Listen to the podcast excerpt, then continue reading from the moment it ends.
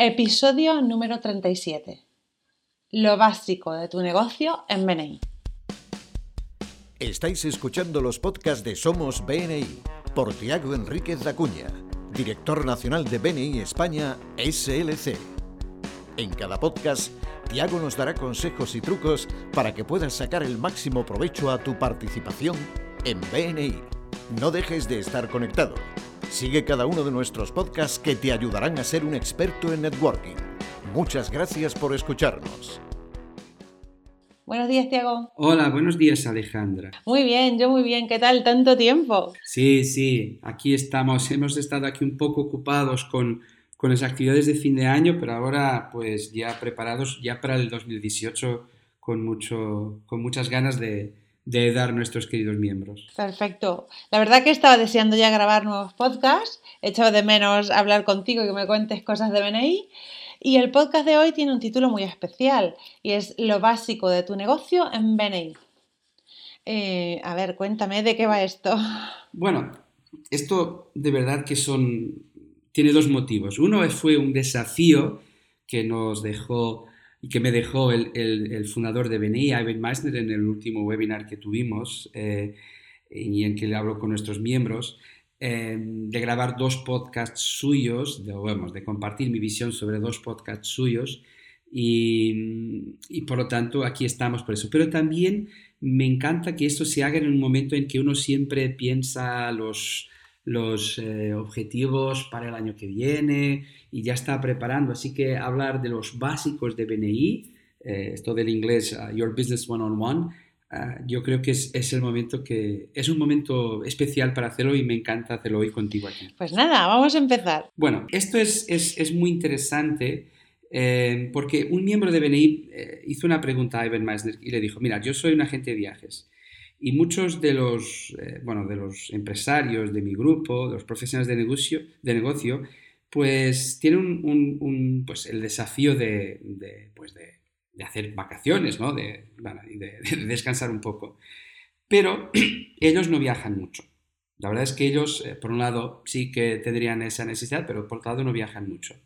Así que la pregunta que se hacía ese, ese miembro, agente de viajes, era, ¿cómo consigo que me pasen Em, pues referencias externas o referencias de segundo nivel. Y, y, él pues le preguntó a Ivan si, si tenía alguna, alguna sugerencia. Y eso es una idea interesante, la de que podamos explicar cómo funcionan los niveles de referencia y cómo puede que uno construya una, una estrategia alrededor de eso. Vale, me encanta la idea. Eh, cuando estabas contando la historia, estaba pensando en un compañero de mi grupo que tiene una agencia de viajes y que también nos cuesta mucho referenciarlo. Bueno, eh, yo creo que es ahí, pues tú puedes hacer muchas cosas, pero lo más importante es comprender a quién, pues a quién te destinas. Vamos a ver cómo, qué funciona en una, una referencia. La referencia de primer nivel o de primera generación es la referencia que tú ganas de un miembro de tu grupo. Pues esa es la venta directa que tú haces o la compra directa que te hace un miembro de tu grupo. Pero eso tiene un fin porque los grupos de BNI no son una, una central de compras, ¿no? Todo lo contrario, deberían de ser pues una central de ventas. Así que la idea es que justo nosotros deberemos de tener una estrategia no para esas referencias de primer nivel, pero para crear de verdad referencias de segundo nivel, de tercer nivel, de cuarto nivel y así por delante. Y, estas otras que nos podamos, que podamos recibir eh, Em, pues estas son las más, las más interesantes. Bueno, me parece interesante porque es que si solo le vendo a los miembros de mi grupo, pues las referencias se me agotarán pronto, porque son los que son, no tengo más. y me podrán comprar una vez, dos veces, pero más no. Sí. Así que yo creo que los miembros deberían de pensar en este segundo nivel y los niveles siguientes. Y eso se hace a través de, para mí, tres cosas que son fundamentales para que tengamos pues una, una, una estrategia. La primera es comprender que estamos formando a nuestros, a nuestros compañeros miembros, les estamos formando. Y ahí es muy importante que seamos específicos, porque les estamos formando a buscar negocio. Yo si formo un compañero de mi grupo a buscarme negocio, pues él será mi, mi, mi, mi vendedor siempre. Incluso podrá referenciarse a uno mismo. Si yo le explico cómo, cómo puede buscar negocio más allá, cuando lo necesite, podrá venir hacia mí. Por lo tanto, no hay que dedicarme mucho a buscar convencerle que me compre, sino hay que formarle a que pueda buscarme negocio. Y una de las posibles referencias que me pueda generar, pues por supuesto, es la suya. Perfecto. ¿Y, cómo logramos que los demás nos den referencias de sus contactos o que busquen contactos para nosotros? Bueno, esto tiene que ver con la segunda y tercera la segunda y tercera condiciones para que nos generen referencias. La segunda, por supuesto, es ganarnos la confianza de los demás en todo lo que hacemos. Yo no me canso de, de referir que llegar puntual, participar en el grupo, todo lo que pueda uno hacer. Y lo tercero, también muy importante, es que en mi grupo estén personas que conozcan mis, mis principales clientes, es decir, las esferas de contacto. Si yo pido una referencia de segundo, tercer y cuarto nivel, si nadie de mi grupo pertenece a mi esfera de contacto, pues les cuesta mucho más eh, buscarme esas otras referencias. Y por eso es que cuando una persona en un grupo no tiene muchas personas de su esfera de contacto y está pues solo o con poca gente, eh, resulta que solo gana referencias internas. Y por eso es muy importante establecer esta triple condición básica. Uno, estamos formando a las personas en buscar referencias de segundo, tercer, cuarto nivel. Ya os explicaré qué son estas de tercer y cuarto nivel. Dos, ganarnos la confianza suya, por supuesto. Y tercero, buscar que en mi grupo estén personas que a menudo queden con esas referencias de segundo, tercer y cuarto nivel. Vale, me comentaste que para lograr esto, para lograr este impacto que estamos buscando, de, los, de conseguir contactos de segundo, tercer y cuarto nivel, hay una técnica que se llama hacer presentaciones por sorpresa. ¿Qué es esto? Bueno, la verdad es que la sorpresa es algo que pueda quedarse en la memoria de, de los demás. Es muy importante que seamos muy específicos, que pidamos algo muy específico no es para que solo podamos vender eso, no es para que garantizar que la gente puede recordar. Por ejemplo, si yo soy un agente de viajes, pues traer fotos de los lugares donde quiero que o donde me gustaría tener clientes.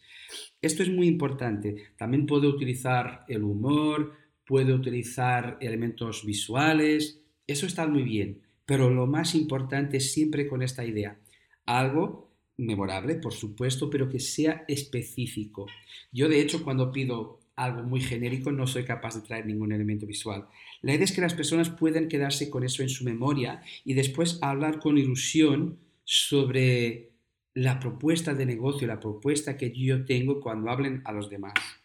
Y explicar un poco qué son las referencias de segundo y tercer nivel. ¿Quieres saber? Sí, pero recapitulando con el resto, o sea que siempre tengo que tener una sorpresa, un haz en la manga, digámoslo así, para sorprender a la gente y que recuerde como un gancho de memoria para la, para la presentación mía. ¿Eso es lo que me estás queriendo decir? Sí, pero enlazado siempre a un pedido específico. Es decir, no, es, no somos payasos, no buscamos solo divertir por divertir. La idea es que la diversión ayude, ayude a grabarse en la memoria lo gracioso que ayude a memorizar para que mi compañero salga con, pues, con ganas de, buscar a, clientes. Y, eso es muy importante. Pero importante también para que podamos lograr referencias de tercero, cuarto y quinto nivel. ¿Quieres saber qué son estas referencias? Pues sí, porque las de primero y las de segundo lo tengo claro, pero las de tercero y cuarto me parece que vas muy avanzado. Pues las de tercer nivel es cuando Imagínate, es cuando alguien a quien tú me has presentado, sin ti, presenta a una otra persona. Vamos a imaginar que tengo a Paco. Paco es un cliente nuevo mío eh, que yo he ganado por referencia tuya. Paco, tú eres primer nivel, si fueras cliente mía, y eh, Paco es un, de un segundo nivel. Cuando Paco, por las ganas que tiene de trabajar conmigo, como le, le, gusta mucho, me, me refiera a un tercero, a una otra persona, pues esa es una referencia de tercer nivel. Y esto es muy importante. Solo si yo te di una buena referencia, podré, podrás tú haber de alguna manera animado a Paco para que Paco me hablara a una tercera persona, que me puede llevar después a una cuarta, a una quinta y pues aún más allá. De hecho, yo el otro día hablaba con un miembro de India que ellos tenían una de todas las referencias tenían pues un rastreaban donde, donde venían.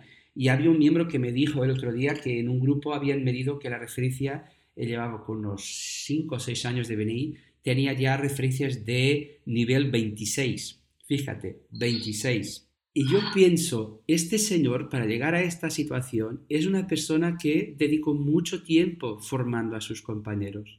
Dedicó mucho tiempo, por supuesto, a, a, ganarse la confianza suya y ganó, también dedicó mucho tiempo a garantizar que en su grupo hubiera gente que le podría presentar a personas así de este tipo. Eh, yo creo que esto es lo que buscamos, de este tipo de estructura y de formación en nuestra red. O sea que me estás hablando no solo de formar a mis compañeros, sino de que mis compañeros puedan traer al grupo a las personas que yo necesito tener para vender más. Sí, por supuesto, por eso es tanto hincapié en las, las esferas de contacto, porque te voy a dar un pequeño ejemplo. Imagínate que, un ejemplo que creo que muchos podrían comprender. Imagínate una peluquera. Yo hablo de peluqueras o peluqueros porque es un negocio que toda la gente comprende de alguna manera. Eh, pues la peluquera puede ganarse el, negocio, vamos, el corte de pelo de todos los compañeros del grupo y, y muy bien, ya está. Pero puede también ganarse, imagínate que pueda buscar un convenio con una, un colegio para un descuento a todos los, a todos los empleados y, bueno, personas que estén en un colegio. Muy bien, porque está ahí en su barrio. Lo consigue. Si hace bien su labor con esas personas, eh, entonces las personas que vengan del colegio, que serían de segundo nivel, porque sería, la primera nivel serían los miembros y el colegio sería ya un segundo nivel. Ahora imagínate que las personas de, de ahí pues como están muy motivadas y han venido porque yo les dije, mira, yo tengo un corte de pelo especial, un tratamiento de pelo, bueno, lo que sea, lo suyo, ¿no? Y que cuando esas personas estén muy a gusto, pues pueden referirle a un tercero y a cuartas personas y por así por delante. Esto es una buena estrategia de networking. No, no se han enfocado solo en vender al grupo, sino del grupo se fue a un segundo nivel, en este caso sería un convenio, y a partir de ahí más allá pues todos nosotros podremos tener estas oportunidades. Vender a los miembros, bueno, esto es lo básico, pero no es lo más jugoso. Lo mejor es conseguir el segundo y el tercer nivel. Y para eso es muy importante las tres cosas. Las presentaciones eh, especiales, y bueno, eso es un tema para de otros podcasts, la confianza que los miembros puedan tener en mí y, por supuesto, eh, como último, que haya gente en mi grupo que pueda estar a menudo con mis clientes. Lo que tú me dices es que cuando las personas están hablando con sus amigos y sale el tema, automáticamente eh, sale mi nombre. Si le has formado bien, claro que saldrá tu nombre, porque le, has, le habrás formado en cómo buscar clientes. Y por lo tanto, una persona bien formada es una persona que buscará clientes con ganas y con todo. Si yo la única cosa que digo al miembro, compañero mío, es cómprame, cómprame, cómprame, bueno, yo estoy haciendo mi red muy corta y en lugar de que él tener ganas de irme a buscar a otros clientes, la única cosa que sabrá es la propuesta que tengo para él. Si yo solo tengo una propuesta para los miembros, pues el miembro no me buscará clientes fuera del grupo. Mira, yo por ejemplo ahora estaba buscando con mis compañeros que me referencien no a otro miembro o, a, un cliente, sino que estaba mm, quería por ejemplo que me referencien a empresas de formación o a empresas de diseño gráfico o a empresas que tienen muchísimos clientes y para mí pueden ser una fuente de más contactos. ¿Qué te parece eso? A mí me parece perfecto. Eso es justo el potencial de BNI. Tienes que ver, mira, ¿cómo puedo yo formar a estos mis vendedores para que me abran esas puertas? Después tú irás y harás el cierre de la, de la oportunidad comercial que se presente. Pero eso es lo correcto, es justo formarles a que te busquen negocio y algunos de ellos, pues por supuesto, te comprarán. Eso es por, como consecuencia. Si ellos están formados para detectar necesidades, detectarán necesidades cuando eso pues les surja en su, en su tema. Claro, porque yo estaba pensando que si, por ejemplo, contacto con diseñadores gráficos que no tienen mis servicios de marketing digital, sí que tienen muchos clientes que quizás se lo solicitan o muchos clientes a los que se lo pueden ofrecer. Entonces, en lugar de tener una referencia, de esas referencias se pueden generar 5, 10, 15 referencias, creo yo. Sí, y de múltiples niveles, así es, así es.